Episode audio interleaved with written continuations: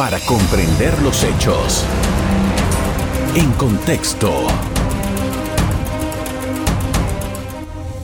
Muy buenas noches, sean todos bienvenidos y ahora para comprender las noticias las pondremos en contexto.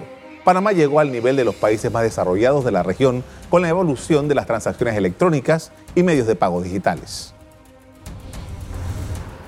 En los últimos 19 meses, las entidades financieras enviaron más de 73 millones de transacciones por un valor total de más de 111 mil millones de dólares, según cifras de Telered. Back Credomatic y Multibank son los dos primeros bancos en utilizar ACH Express, la plataforma de transacciones instantáneas de banco a banco 24/7. ¿Por qué el 2022 ha sido catalogado como el año de las transferencias instantáneas de banco a banco? A continuación le explicamos. Y esa explicación nos la va a dar Alexander Acosta, es el vicepresidente ejecutivo de Telered. Buenas noches. Buenas noches, Carlos. Gracias por aceptar nuestra invitación para explicar en qué consiste esta, esta, esta nueva práctica que permite la, digamos, la cancelación inmediata e instantánea de las transacciones entre banco y banco, bancos distintos, obviamente. Correcto. Nosotros desde hace más o menos dos años, recordando un poco cuando empezamos la implementación del nuevo modelo en el ACH, hicimos el cambio de toda la tecnología. Inicialmente habíamos pasado de tener transacciones entre bancos en 24 horas a tener tres cortes y así, así estuvimos funcionando hasta hace más o menos un mes donde uno podía enviar dinero de un banco a otro y durante el día recibir el dinero, pero no de manera instantánea. El mes pasado ya logramos eh, sacar en producción el producto ACH Express, que son transferencias instantáneas entre bancos. Los dos primeros bancos que se han unido ya al, al proceso es BAC y Multibank. Y de aquí en adelante lo que vamos a empezar a ver en el, en el entorno panameño de los usuarios es que van a empezar a entrar más bancos durante cada uno de los meses hasta que logremos el próximo año, mediados del año, completar la totalidad de la banca panameña. ¿Esto qué quiere decir? Si usted es cliente de uno de esos dos bancos que usted mencionó y yo soy del otro, y yo le voy a transferir a usted, eh, no sé, 150 dólares de algo que yo le estoy comprando a usted, ese 150 dólares usted lo va a recibir y va a poder hacer uso de ese dinero inmediatamente. Correcto. Eso no pasa ahora. No, hoy en día cuando uno envía, dependiendo de la hora que envíe, puede estar en el mismo, en el mismo día abonado el dinero en la cuenta del otro banco. Entonces, si por ejemplo uno envía hoy en día a las 8 de la mañana los 150 dólares, probablemente en el corte de las 10 de la mañana ya se envíe a otro banco y a las 10 y media lo estés viendo reflejado en el otro banco. Sucesivamente, si lo mandas después de las 10, estaría al mediodía o si lo mandas en la tarde, al final de la tarde. Ya después de eso tocaría esperarse hasta el próximo día que arranque el proceso. Lo que va a pasar ya con ACH Express es que, tal cual como lo estabas describiendo, yo llego, hago una transacción, en ese momento envío la transacción al otro banco y es como si estuviéramos cambiando los billetes de mano a mano.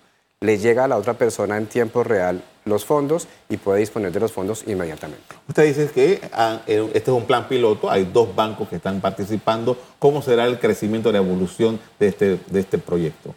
Ya en este momento tenemos tres bancos que están completando todo su proceso de certificación, eh, que esperamos que estén entrando ya ahorita a finales de octubre, iniciando noviembre. Y antes de que se acabe el año vamos a tener otros tres bancos más. al final de año vamos a tener nosotros entre ocho y nueve instituciones financieras, pudiendo hacer entre ellos ya transacciones instantáneas. Eh, y el próximo año, a partir del mes de enero, vamos a empezar a ver que cada uno de los meses se van a dar de alta más bancos. El plan que tenemos trazado con las instituciones financieras es que para el mes de junio toda la banca panameña pueda tener el servicio funcionando. Ahora, ¿esa compensación cómo se hace entonces entre los bancos? Nosotros lo estamos manejando igual dentro del sistema CH. Entonces, en el sistema CH, si recordamos hoy en día, nosotros como Telered tenemos el sistema y hacemos la compensación en el LBTR que está en el Banco Nacional, que es el sistema que hoy en día se compensa. Igual lo vamos a seguir haciendo con ACH Express. Ese, para ponerlo de otra manera, sería el carril rápido. Cuando uno quiera mandar las transacciones de forma instantánea, de cara al usuario se va a hacer todo en tiempo real, 7 por 24, que eso también es un gran avance porque hoy en día estamos supeditados un poco a los horarios eh, bancarios eh, más adelante lo que vamos a ver es que son transacciones instantáneas de cara a los usuarios y la compensación que se hace entre bancos la haremos nosotros directamente en el LBTR. Ahora, eh, esto implica también, supongamos, si yo voy a comprar algo en un almacén y la tienda se maneja su cuenta, el punto de pago es de, el de otro banco, entonces igualmente por la compra, y eso va a ser eh, ACH Express también. Va a funciona? ser instantáneo, exactamente. En, en- en el momento que queda habilitado, queda habilitado para que cualquier cuenta de los bancos que estén habilitados pueda realizar las transacciones de manera instantánea. ¿Qué pusimos al principio de común acuerdo con los bancos? Vamos a empezar a operar con transacciones hasta 500 dólares para ver cómo va evolucionando el negocio, pero hay que entender que en el mercado de Panamá más o menos el 80% de las transacciones de ACH se hacen por debajo de 500 dólares. Es decir, en el momento cero ya estamos abarcando el 80% de las transacciones que hoy en día se hacen. Ahora, ¿cuál es el potencial de esto para, para del crecimiento en una actividad económica? Hablando de 73 millones de transacciones el año pasado. Sí, yo, yo me referiría un poco a lo que estamos viendo en los diferentes países en América Latina. Los pagos inmediatos son la tendencia que hay en toda la región de América Latina. Ya venía eh, eh, viéndose esa tendencia en Europa y el crecimiento allí va a ser exponencial porque es lo que se parece más al manejo del efectivo.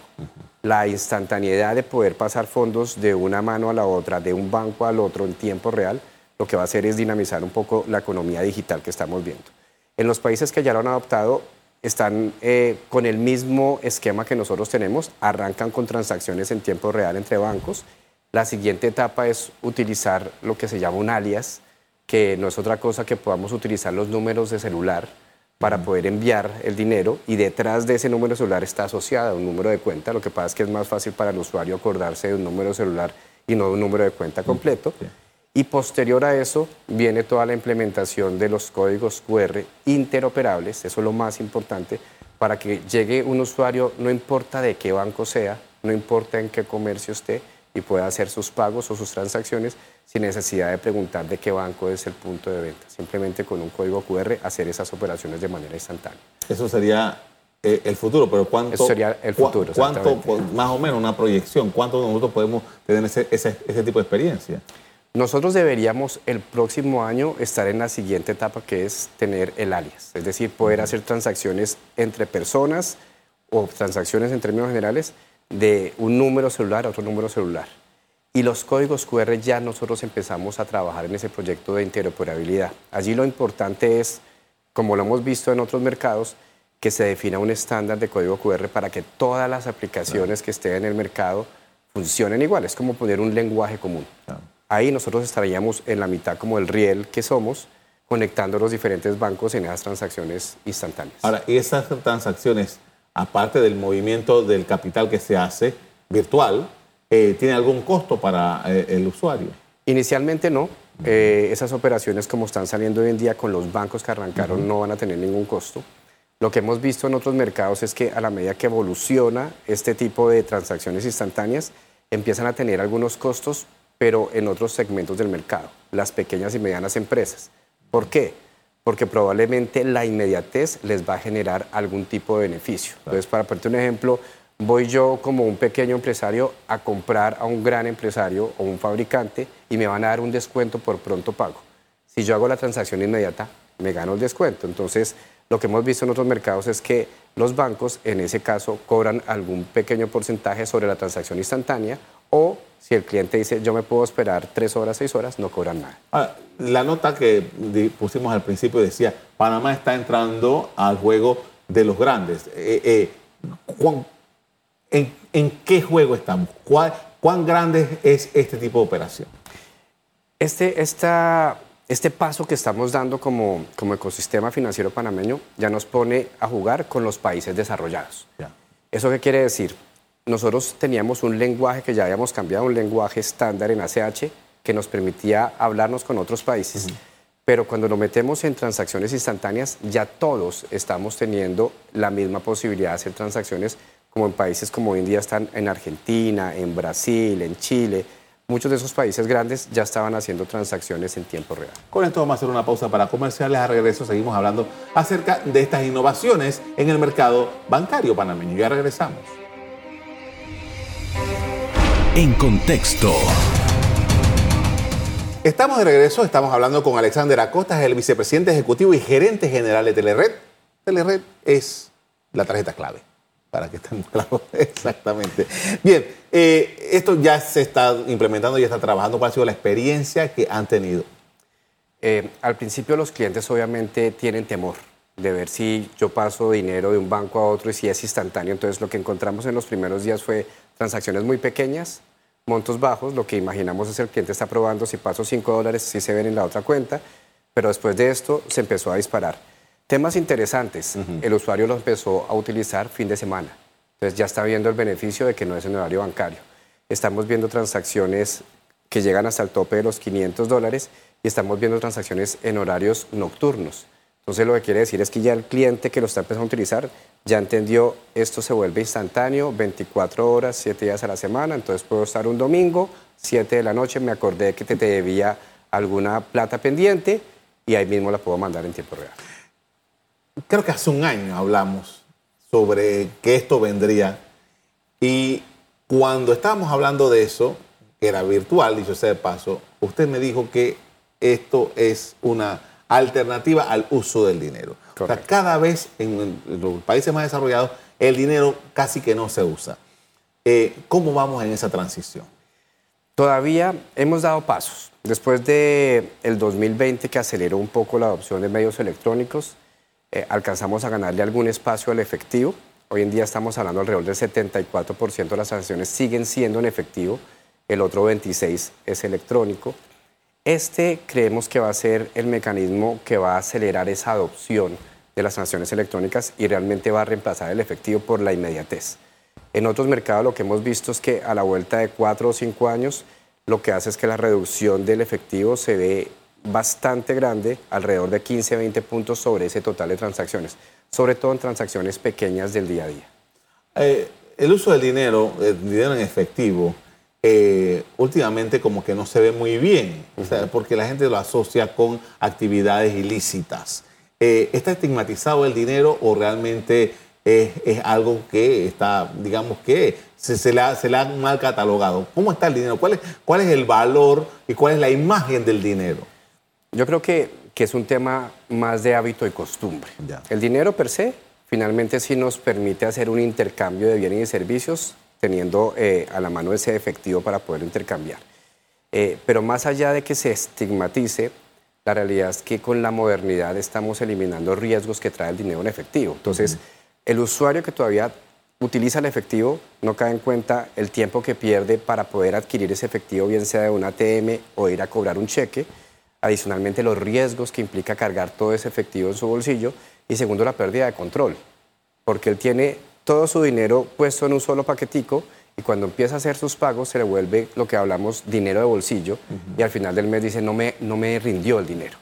Todo esto lo volvemos electrónico, inmediato y va a tener mayor control, va a tener más seguridad porque además normalmente está protegido esto con las claves que tiene la banca en línea o con la clave de la tarjeta clave y adicionalmente va a poder ver en qué se está gastando el dinero. Entonces tiene como como esos componentes, lo que nos falta es acompañar más al usuario en esa educación financiera. Ahora, en esa tecnología está el pago sin contacto. O sea, yo no necesito eh, eh, pasarle nada al cajero, yo no necesito entregarle a usted físicamente nada, porque simplemente eh, su teléfono y el mío hacen una transacción y ya está. Esto del pago sin contacto, ¿esto es, esto es futuro o esto es presente?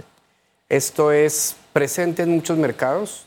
En Panamá ya inició ya hay tarjetas físicas sin contacto, eh, pero lo que debería ser es que sea el futuro normal de cualquier economía.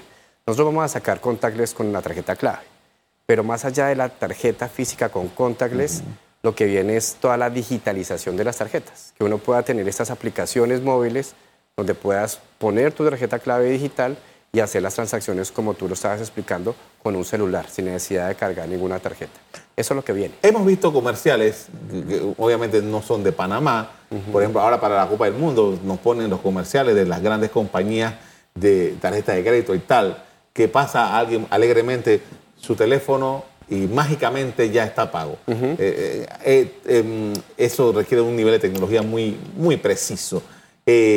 ¿Hacia allá va esto o, o no? Sí, sí, sí. La, un, paso importante va a ser la desmaterialización de la tarjeta. La tarjeta per se no es la solución. La solución es poder yo utilizar mi dinero cuando yo quiera, en el momento que quiera, de la forma más conveniente. Entonces, hoy en día tenemos una tarjetica plástica porque es la que hemos tenido a lo largo de los años. Eso se va a convertir en una tarjeta virtual, puede estar en una aplicación en un celular y de ahí en adelante va a seguir con la misma función, solo que desde el celular. Ahora, este, nosotros hemos, hemos visto esta evolución. Eh, hace veintitantos años, 30 años, nadie se hubiera imaginado que era posible no hacer las cosas con dinero. Yo trabajé en un lugar en donde por eh, convención colectiva había que entregar el dinero en efectivo, a cada uno de los trabajadores. Eso ya no es un tema. Pero la mentalidad, la, psicología de la persona, eh, ¿cómo ha, evolucionado también con esto? Ha evolucionado. Las nuevas generaciones lo traen un poquito más en su ADN, están mucho más cerca de todo lo que son soluciones digitales. Primero, que es el primer gran, gran, la primera gran barrera que tenemos es tener seguridad con las eh, soluciones digitales que tenemos hoy en día. Y lo segundo, tener confianza en las operaciones electrónicas. ¿Qué hemos encontrado? Hay una gran cantidad eh, de la población que precisamente esa tranquilidad, esa educación financiera no la tiene. Y estamos nosotros haciendo unas campañas inicialmente con el Banco Nacional en toda la parte de los pagos de los subsidios para enseñarle a los, a los usuarios que no solamente su tarjeta va a permitirles sacar dinero en un cajero, sino que la pueden ir utilizando en el punto de venta para empezar a romper barreras.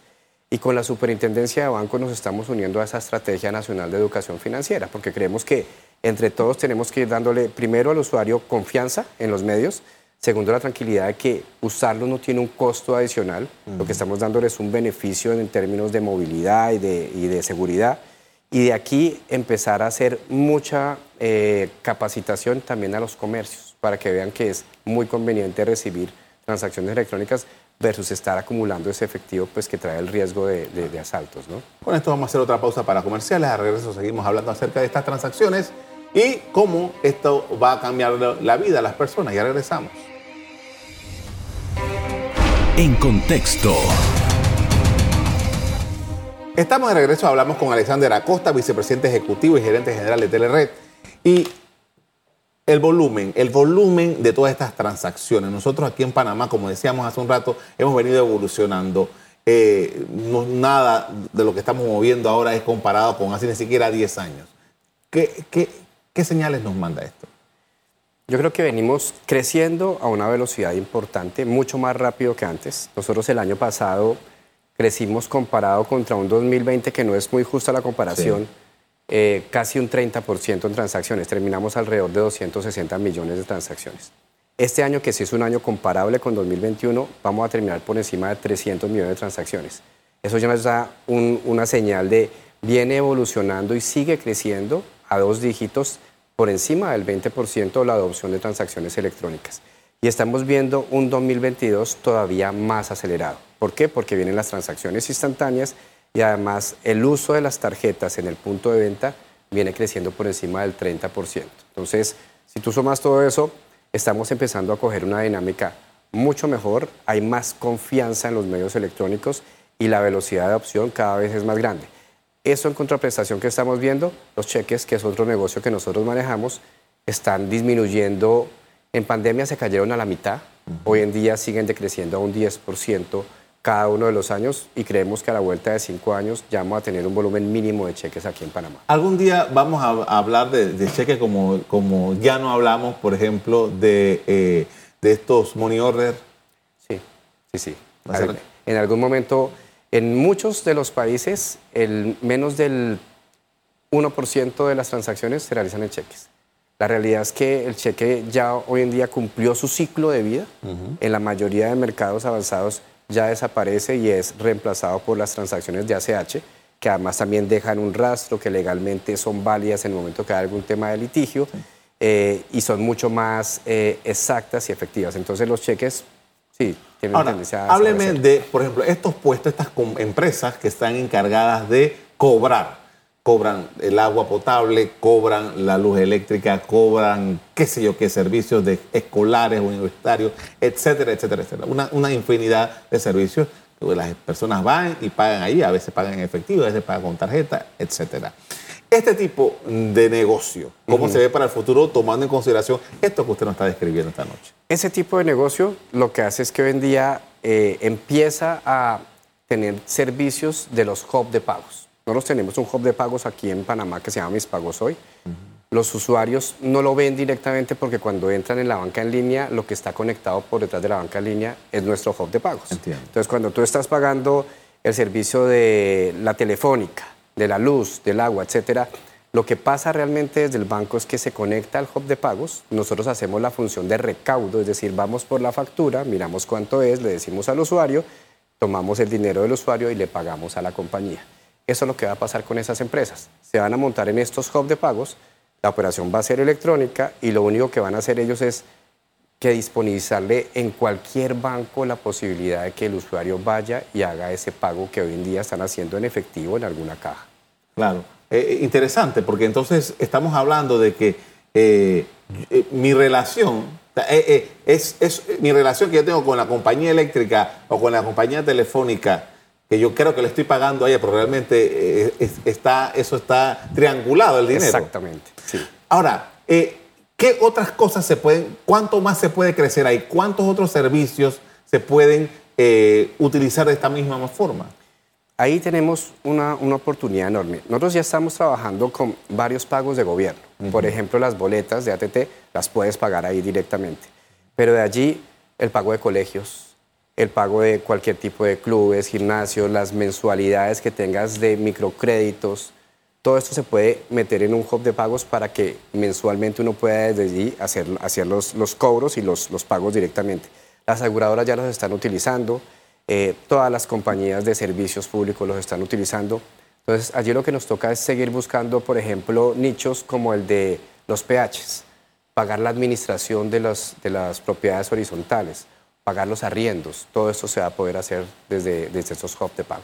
Ahora, en la posibilidad, antes de que empezáramos el, programa, yo le hablaba de que cuán, cuánto, cuánto funciona mi tecnología, mi teléfono, mi data, el espacio en el cual me, en cual me encuentro, para que todo eso funcione efectivamente.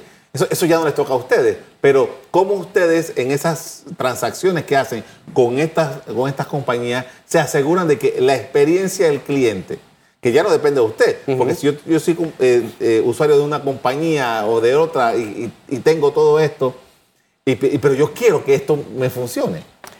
Yo creo que las mismas compañías, sobre todo que hay un componente muy importante, y es tener esa conectividad para poder realizar todo este proceso y que la experiencia de usuario sea una muy buena experiencia de usuario. Las compañías de telecomunicaciones son conscientes. Entonces, si nosotros vemos, ellos están haciendo inversiones permanentes en poner nuevas celdas, en poner nuevas eh, antenas repetidoras y dar más cobertura cada vez mayor a las diferentes zonas para que no se vaya a perder ningún tipo de eh, conectividad y por ende ningún tipo de transacción. Pero claramente ese es uno de los puntos principales que hay que ir acompañando en el proceso de adopción digital. Si no tenemos una buena cobertura, eh, todo el resto que hemos hecho en el ecosistema, cuando el usuario final trate de hacer una transacción y no se logre hacer la transacción, pues va a desencantarse de esa tecnología. Entonces yo creo que es, es un trabajo mancomunado, nosotros trabajamos muy de la mano con ellos, precisamente donde vemos que hay, que hay falencias, siempre estamos en permanente contacto para poder mejorar la calidad de la señal digamos que es un proceso que tenemos que hacer conjuntamente. Al principio del programa usted mencionó que todos los procesos de regulatorios que hay que cumplir para poder que todo esto funcione. ¿Qué más nos queda pendiente en cuanto a regulación para estos planes de crecimiento? La regulación eh, panameña está acompañando esta modernización de todo el ecosistema financiero, que eso es bastante bueno. Y yo creo que además están adoptando las mejores prácticas que están viendo en otros mercados. ¿Qué vemos en otros mercados? Precisamente que ya se han hecho definiciones sobre interoperabilidad, por ejemplo. Se vuelve fundamental que todos los medios que estén a disposición en un, mercado, el usuario los pueda utilizar de forma indistinta, que no le toque ir a puntos específicos para poder hacer uso. Empezar a mirar qué más se le puede dar a ese usuario financiero para que la regulación lo acompañe, que esas transacciones todos puedan tener acceso, no solamente algunos en algunos bancos, sino que todos los eh, bancos en general puedan ofrecer ese tipo de transacciones a los usuarios y de allí seguir con todos los temas de prevención, de lavado de activos, seguir con los temas de seguridad, que en eso eh, la regulación local ha sido bien estricta y nos ha venido acompañando para que no perdamos eso que es un gran activo que tiene hoy en día la banca. Le agradezco mucho por habernos acompañado esta noche para estas explicaciones, muy amable. Claro, muchas gracias. A ustedes también quiero agradecerles el que nos hayan puesto atención hablando sobre este asunto de transacciones y como siempre los invito a mantener la sintonía de EcoTV. Buenas noches. Para comprender los hechos. En contexto. Revive este programa entrando al canal 1 de BOD de Tigo.